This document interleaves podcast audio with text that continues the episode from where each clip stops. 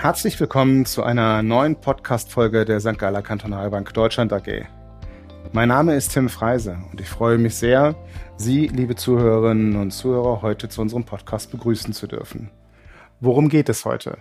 Heute spreche ich mit unserem Anlagestrategen Michael Winkler über die aktuelle Situation an den Kapitalmärkten. Hallo Michael, grüße dich. Hallo Tim, freut mich. Was können Sie, verehrte Zuhörerinnen und Zuhörer, heute von uns erwarten? Neben einer allgemeinen Darstellung der Situation wollen wir vor allen Dingen vertiefen die Rede von dem Präsidenten der amerikanischen Notenbank Fed, Jerome Powell, die doch für gewisse Bewegung an den Märkten gesorgt hat, um im Anschluss ganz konkret nochmal auf die Rentenmärkte, die Aktienmärkte eingehen zu können. Zum Schluss wollen wir noch einmal ein Fazit ziehen, was das für Auswirkungen hat auf eine optimale Depotstruktur. Lieber Michael, nun aber zu dir.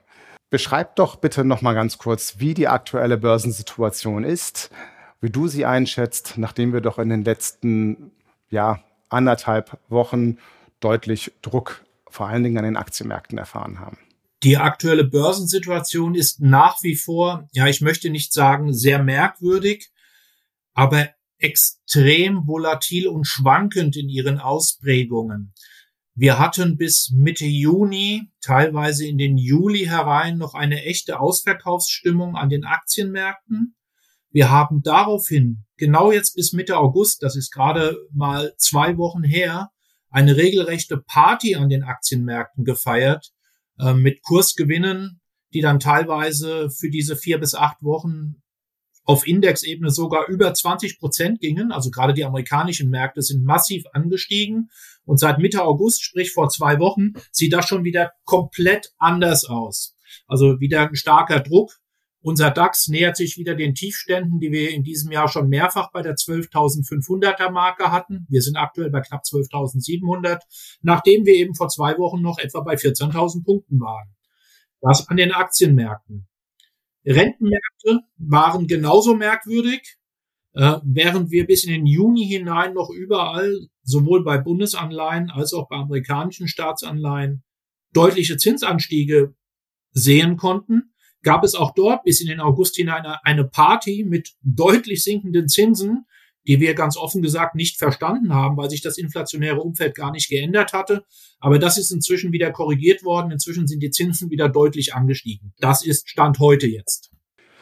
Warum gab es vor zwei Wochen denn diesen Wandel an den Märkten? Ich glaube, dass die Marktteilnehmer einfach bis vor zwei Wochen verfrüht Party gefeiert haben im Sinne von Entspannungssignalen an der Inflationsfront und der Hoffnung, dass die Notenbanken ihren Zinserhöhungskurs sogar nicht nur bald beenden könnten, sondern es wurde sogar schon erwartet und eingepreist, dass die amerikanische Notenbank nächstes Frühjahr daran gehen würde, die Zinsen schon bereits wieder zu sinken oder zu senken. Jetzt würden wir daraufhin jetzt direkt zu der Rede von Jerome Powell vor anderthalb Wochen kommen, weil die war der absolute Knackpunkt für die aktuelle Börsensituation. Die Rede war auf dem jährlichen Notenbanktreffen in Jackson Hole und es war, man war ganz gespannt, was er erzählen würde. Es war für den letzten Freitag 16 Uhr terminiert. Und meistens ist es so, wenn man mit sehr hohen Erwartungen an eine Rede herangeht, passiert meistens nichts. Ähm, diesmal war es ganz anders. es ist doch sehr, sehr viel passiert. Nämlich Jerome Powell hat Worte gewählt, die man so nicht erwartet hat.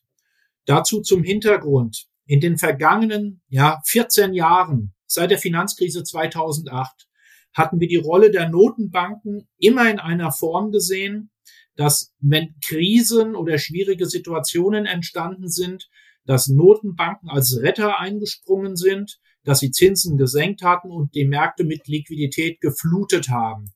So, und ein Teil dieser Hoffnung war jetzt schon wieder zurückgekommen. Und dem hat Herr Paul mit dem, was er gesagt hat, einen ganz klaren Strich durch die Rechnung gemacht, weil er zum ersten Mal seit diesen 14 Jahren klar gesagt hat, das aktuelle inflationäre Umfeld mit Inflationsraten von 8, 9 Prozent, teilweise in einigen Ländern sogar zweistellig, ist viel zu hoch. Und unsere absolute Priorität, und mit unserem meine ich jetzt die Priorität der amerikanischen Notenbank Fed, liegt auf der Inflationsbekämpfung. Das heißt, sie werden ganz klar die Zinsen, ihre Geldmarktzinsen weiter erhöhen und er hat auch noch zusätzlich die Worte in den Mund genommen, dass das, was sie machen werden, den Unternehmen und auch der Bevölkerung, also den Konsumenten, Schmerz und Leid verursachen wird. Also auf ganz klare Worte äh, zurückgebracht hat er gesagt, wir werden die Inflation bekämpfen und brechen und wir werden dafür eine Rezession in Kauf nehmen. Und das war etwas, auf das die Marktteilnehmer vor anderthalb Wochen nicht vorbereitet waren und was seitdem für diesen starken Druck vor allem an den Aktienmärkten sorgt. Also ein echter Paradigmenwechsel? Ja, definitiv. Dazu muss man natürlich sagen, in all den Krisen in den letzten 14 Jahren hatten wir ein Umfeld, das mit sehr moderat erscheinenden Inflationsraten immer erschienen ist. Inflationsraten jetzt eben von sieben, acht, neun bis zehn Prozent hatten wir nicht. Und die Notenbank, wenn man das so sagen darf, glaube ich, hat in den letzten ein, anderthalb Jahren einfach einen extrem schlechten Job gemacht. Also letzten Sommer schon, im Sommer 2021, hatten wir Inflationsraten gerade in den USA, die dort schon die 5%-Marke erreicht hatten. Und jeder hat gefragt, liebe Notenbank, was machst du? Und die Aussagen der Notenbanken waren, das sind temporäre Effekte, das sind Basiseffekte, das verschwindet von alleine. Und so massiv hat sich eine Notenbank selten getäuscht. Was bedeutet, bis ins Frühjahr hinein war die Notenbankpolitik völlig falsch. Sie hätten letztes Jahr schon anfangen müssen, Zinsen zu erhöhen und die Liquidität zurückzufahren und nicht erst ein Jahr später, nachdem das Kind in den Brunnen gefallen ist. Umso schmerzhafter auf kurze Frist wird es jetzt momentan werden. Das betrifft natürlich nicht nur die amerikanische Notenbank, sondern äh, auch die europäische. Wird die EZB der FED in der Art des Paradigmenwechsels folgen? Also sie wird ihr in der Art folgen, aber wir wissen natürlich, dass die Situation in der Eurozone sowohl konjunkturell, also deutlich schlechter als in den USA, als auch strukturell und politisch auch deutlich schlechter als in den USA, es der EZB nicht erlauben wird, genauso aggressiv vorzugehen wie die Fed. Das heißt, wenn, worüber reden wir? Wir reden, dass wir jetzt aktuell im September 2022 angekommen sind. Die EZB hat jetzt einmal einen Zins um 0,5 Prozent von 0 auf 0,5 Prozent erhöht bei 8 bis 9-prozentigen Inflationsraten. Das ist lächerlich. Selbst wenn jetzt im September der zweite Schritt kommen wird, und es ist auch völlig egal, ob der wieder 0,5 Prozentpunkte betragen wird oder sogar 0,57, weil dann reden wir über ein Geldmarktzinsniveau von der EZB von entweder 1 Prozent oder 1,25. Also auch die haben es vollkommen verschlafen. Wenn wir über eine Rezession sprechen, was erwartet denn der Markt für eine Rezession? Wird das eine sehr schwere, langanhaltende Rezession? Wird es eine ganz sanfte, kurze Rezession? Gibt es da schon Einschätzungen? Ja, gibt es.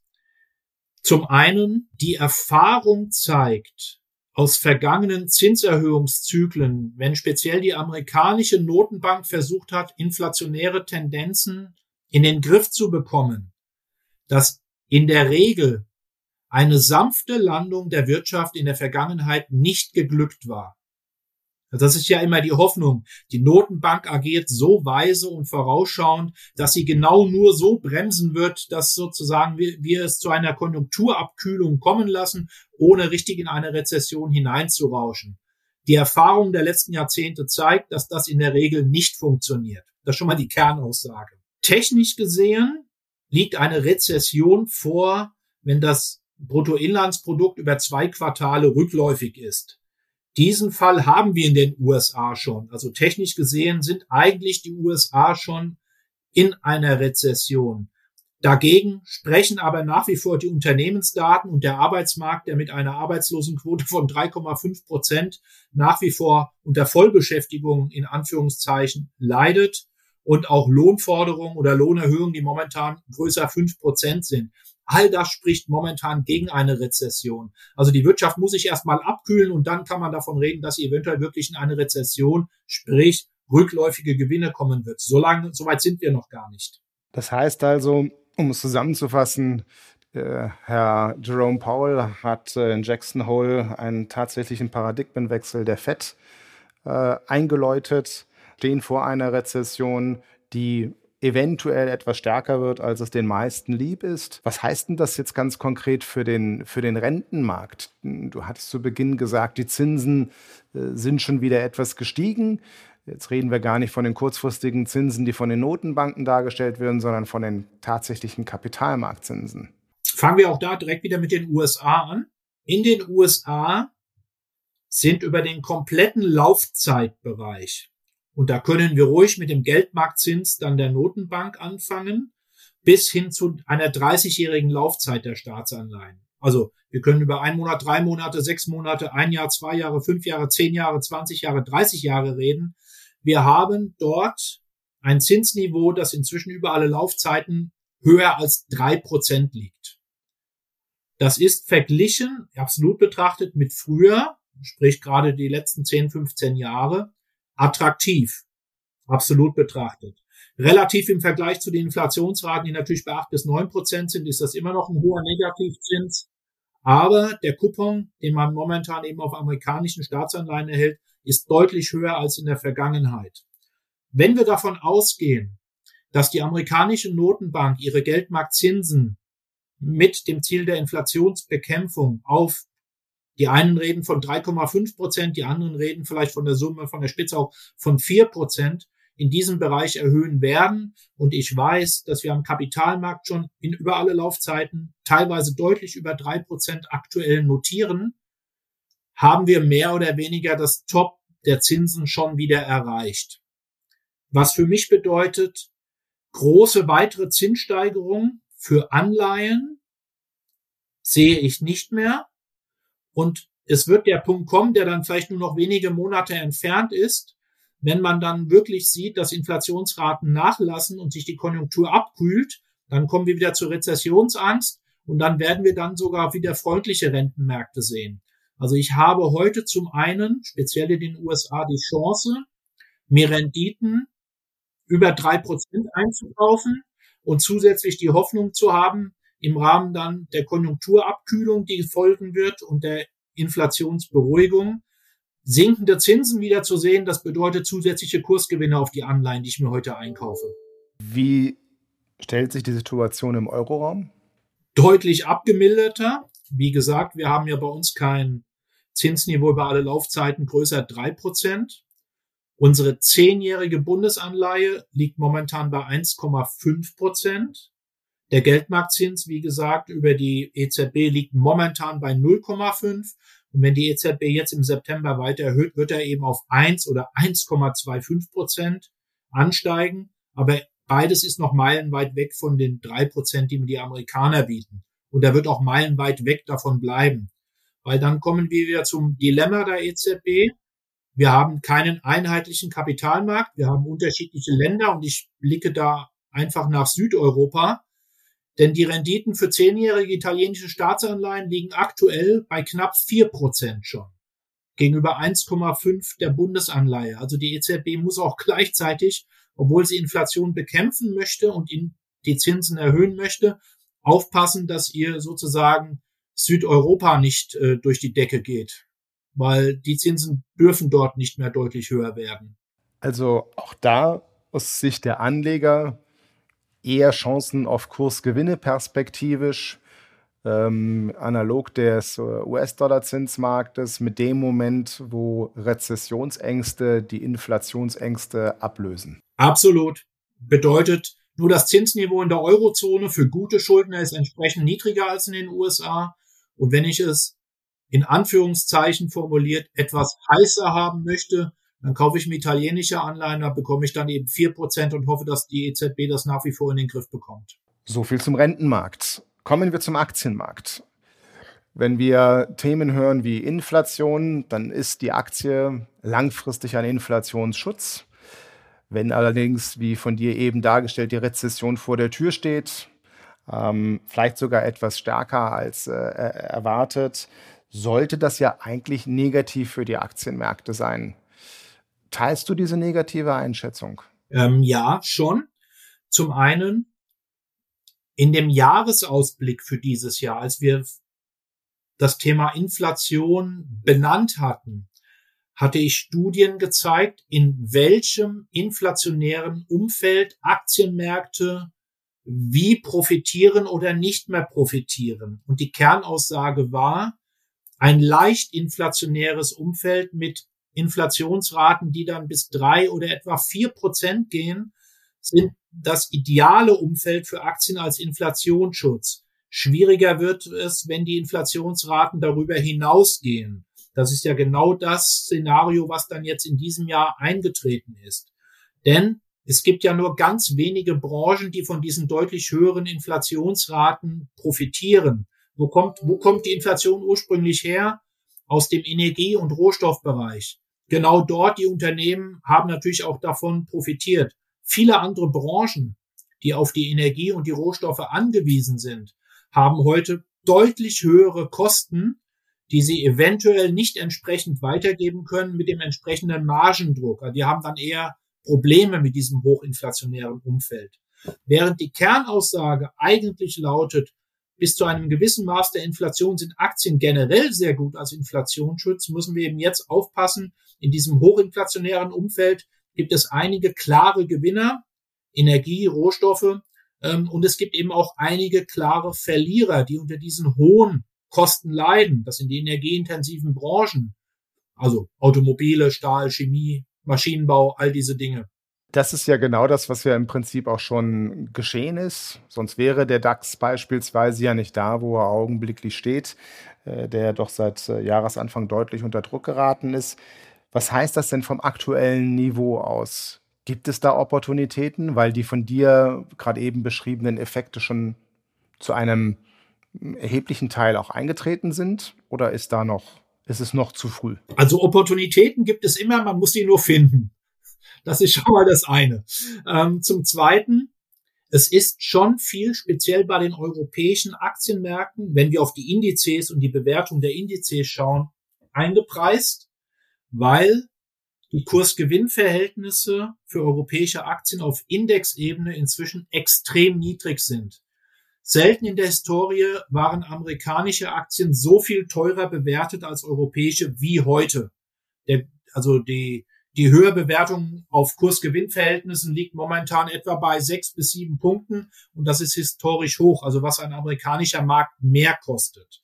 Da ist sozusagen der Hort der Sicherheit eingepreist mit höheren Bewertungen USA und da ist der Hort der Angst und Unsicherheit eingepreist Europa äh, mit all den Unsicherheiten, die wir wegen unserer Energiekrise haben.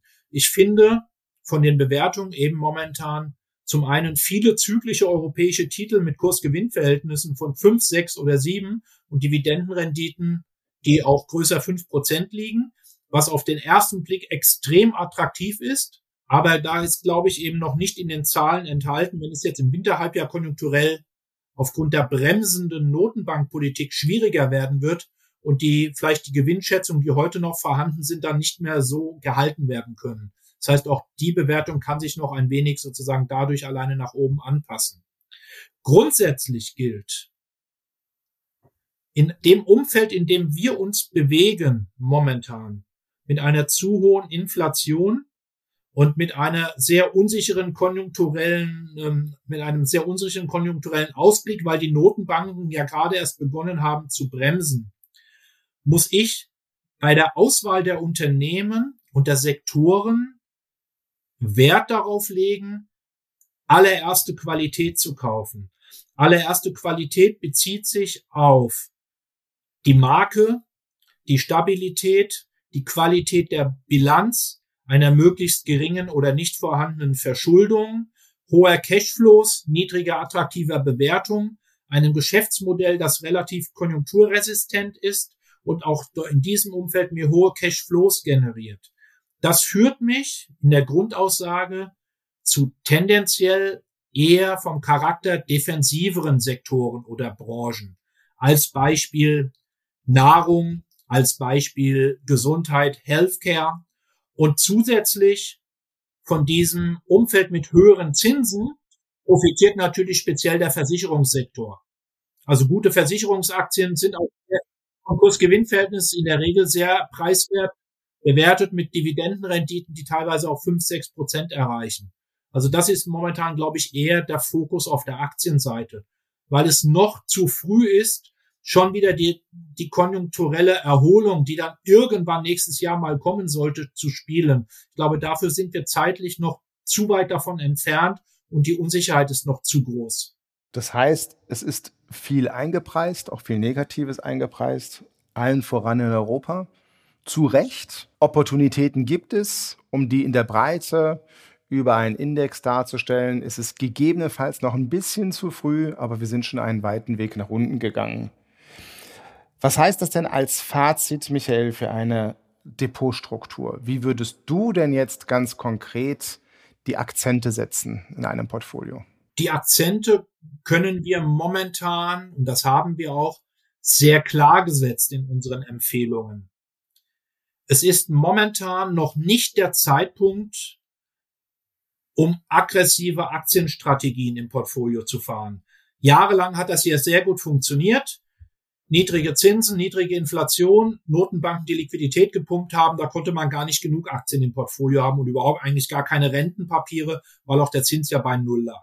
Das hat sich geändert, speziell jetzt seit diesem Jahr und auch jetzt seit diesem Sommer und ganz speziell seit der Notenbankrede von Jerome Powell. Die optimale Depotstruktur sollte zum einen unsere allseits beliebten und bewährten Volatilitätsstrategien enthalten, die auch in, sich in diesem Umfeld, in diesem Jahr, in dem sowohl Anleihen als auch Aktien bisher deutliche Verluste produziert haben, sich sehr, sehr gut gehalten haben. Also unsere Volatilitätsstrategien, Beispiel Discounter-Strategien, funktionieren in diesem nervösen Umfeld hervorragend. Das ist der erste Block. Der zweite Block, und der kommt für mich eben seit diesem Sommer und jetzt aktuell für ein Portfolio wieder neu dazu, ist der Anleihenblock. Aufgrund der vorhin gemachten Aussagen, dass wir inzwischen Zinsniveaus erreicht haben, die teilweise drei bis vier Prozent schon erreichen, bekomme ich dort wieder Zinsen und der Anleihenblock im Portfolio kann auch endlich wieder seine Stabilitäts- und Pufferfunktion für schwierige Aktienmärkte wahrnehmen. Das konnte er viele Jahre nicht. Das bedeutet, als zweiter maßgeblicher Block können eben Anleihen jetzt auch wieder hinzugemischt werden, neben den Volatilitätsstrukturen. Und der dritte Block sind dann die guten Aktien. Also während wir gerade in den letzten Jahren sehr, sehr stark fast nur auf die Karte Aktien setzen konnten, ist das momentan sehr breit diversifiziert mit dem ersten Block Volatilität, mit dem zweiten Block Anleihen und dem dritten Block qualitativ hochwertige Aktien. Und wenn man eins final noch hinzufügen kann, dann die, bieten sich vor allen Dingen US-Dollar für die strategische US-Dollar-Quote an, die Anleihen äh, dort, weil der Zins da schlichtweg ein bisschen höher ist und insofern die von dir dargestellte Absicherungsfunktion noch besser darstellen kann. Absolut. Dann ähm, vielen, vielen Dank, Michael, für diesen für diese aktuelle Einschätzung der Märkte, die ja doch äh, ordentlich in Bewegung geraten sind, ein Paradigmenwechsel, den wir sehr selten an den Märkten haben. Genau jetzt könnte ein solcher gewesen sein. Und Sie, liebe Zuhörerinnen und Zuhörer, lade ich ein, mit Ihrem äh, Berater darüber zu sprechen, inwiefern wir oder Sie Ihre Portfolios äh, dementsprechend anpassen wollen und Ihre Positionierung überprüfen können. Liebe Zuhörerinnen und Zuhörer, wenn Ihnen unser Format gefallen hat, würden wir uns sehr freuen, wenn Sie uns abonnieren, eine Bewertung hinterlassen und sich bei Fragen und Themen an uns wenden. Schreiben Sie gerne eine E-Mail an podcast.sgkb.de und wir freuen uns sehr, von Ihnen zu hören. Wir sind auch nächste Woche wieder für Sie da und für heute verabschieden wir uns. Lieber Michael, vielen Dank an dich für die Ausführungen und Ihnen, liebe Zuhörerinnen und Zuhörer, für Ihr Interesse. Vielen Dank.